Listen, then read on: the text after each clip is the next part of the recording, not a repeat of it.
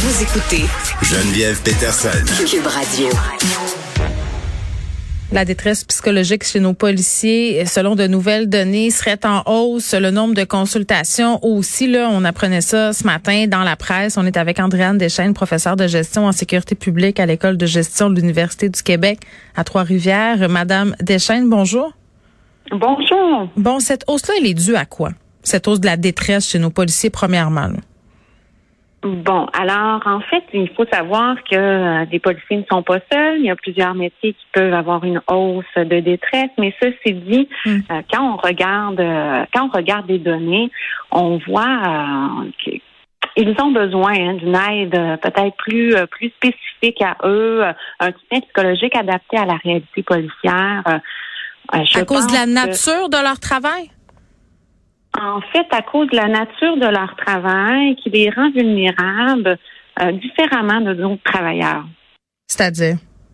C'est-à-dire que quand on croit, euh, quand on voit qu'un policier sur deux identifie avoir vécu un événement teneur potentiellement traumatique et les données sont claires, lorsqu'il identifie avoir vécu un événement teneur potentiellement traumatique, on voit que euh, ça a des impacts directs sur sa santé psychologique. Ben, c'est sûr Donc, que c'est pas comme nous. Là. Un policier, dans sa journée de travail, il va voir bien des choses que peut-être le citoyen moyen ne verra jamais dans sa vie. Ça, ça, c'est une première chose. Exact. J'imagine que la pandémie aussi a dû exacerber cette détresse-là.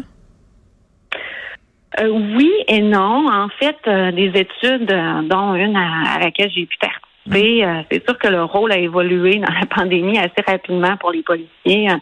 Au lieu de seulement appliquer la loi, il y, a- il y avait aussi des mesures sanitaires, un rôle très coercitif euh, à faire Ah oui, adopter les mesures sanitaires. Donc, ils n'étaient pas toujours les, les bienvenus, les héros, autant que le personnel de première ligne en santé.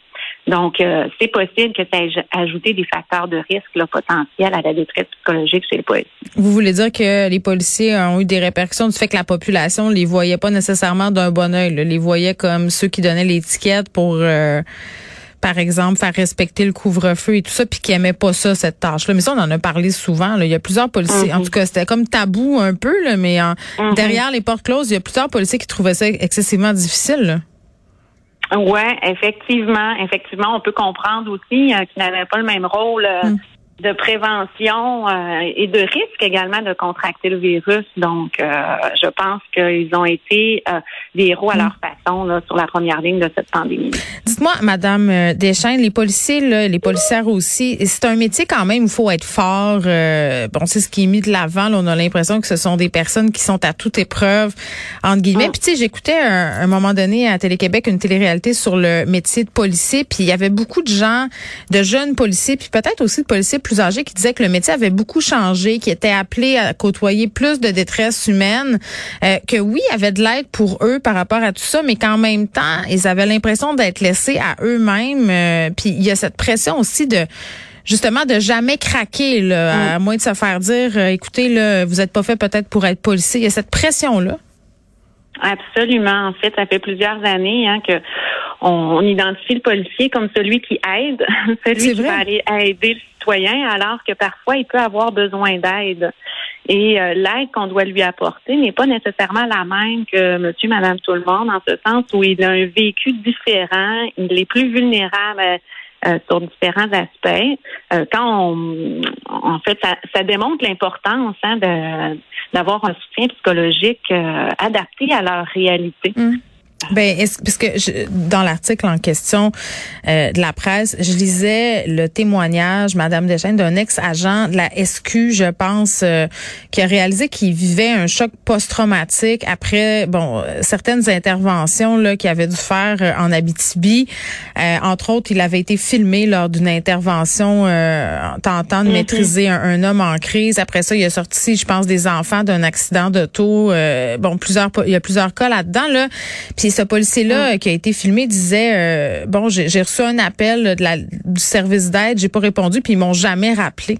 Je veux dire, ça, non, mais pour vrai, là, de lire une affaire comme ça, après ça qu'on vient de nous dire que les premiers répondants, les policiers ont de l'aide, c'est sûr que ça nous fait nous poser des questions, là.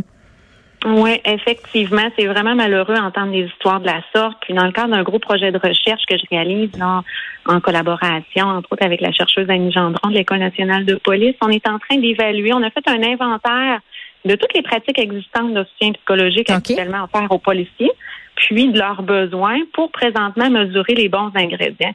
Puis quand on regarde tout ce qui est offert, il y en a de l'aide qui est offerte présentement. Hmm. Toutefois, c'est malheureux et à la fois surprenant de constater à quel point c'est à géométrie variable qui est offert.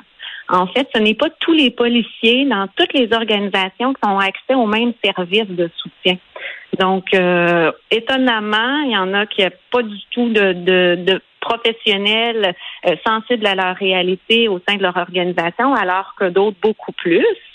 D'où l'importance de faire évoluer là, cet accès à un soutien psychologique et même que les ressources psychologiques, les ressources psychosociales, les intervenants doivent être encore plus sensibilisés à leur réalité. Là, je parlais de, de ce policier qui s'est fait filmer pendant une intervention. On voit ça de plus en plus là, des citoyens qui vont filmer, des citoyens. Puis tu sais, je m'inclus là-dedans, là, qui ont pas, on n'a pas toujours nécessairement une bonne compréhension des, des techniques d'intervention, surtout quand il y a usage de la force, coercition et tout ça. Puis on a vu beaucoup de dérapages là, entre autres, je fais référence à l'affaire George Floyd aux États-Unis où clairement là, euh, bon, c'était criminel. Qu'est-ce qui s'est passé? Euh, Mais il y a eu ça, il y a eu cet événement là qui je pense, a allumé quelque chose au, sein de la population. Puis il y, a, un phénomène qui s'appelle le désengagement de la police, des policiers qui, par crainte des représailles, euh, du jugement médiatique et d'être filmés, euh, vont vivre beaucoup de détresse psychologique, puis vont même arrêter d'intervenir dans certaines situations. Oui, absolument. En fait, euh, c'est ma collègue chercheuse Camille Faubert qui qui travaillent sur ce sujet-là, entre autres. Et puis, euh, les études le démontrent clairement. la pression médiatique, l'espace médiatique euh, que prennent les réseaux sociaux sur euh, la santé psychologique ou, du moins la, possibilité de rendre plus mm. vulnérable la santé du policier, c'est démontré clairement.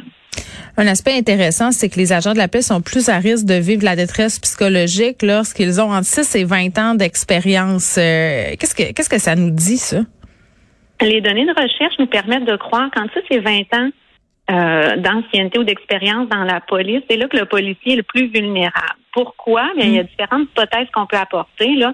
Oui, entre autres liées au travail, que ce soit par la désillusion du métier ou encore des, responsabilités qui ne sont pas encore atteintes, mais également peut-être des obligations familiales ou euh, des valeurs de vie qui évoluent avec les années. Mm.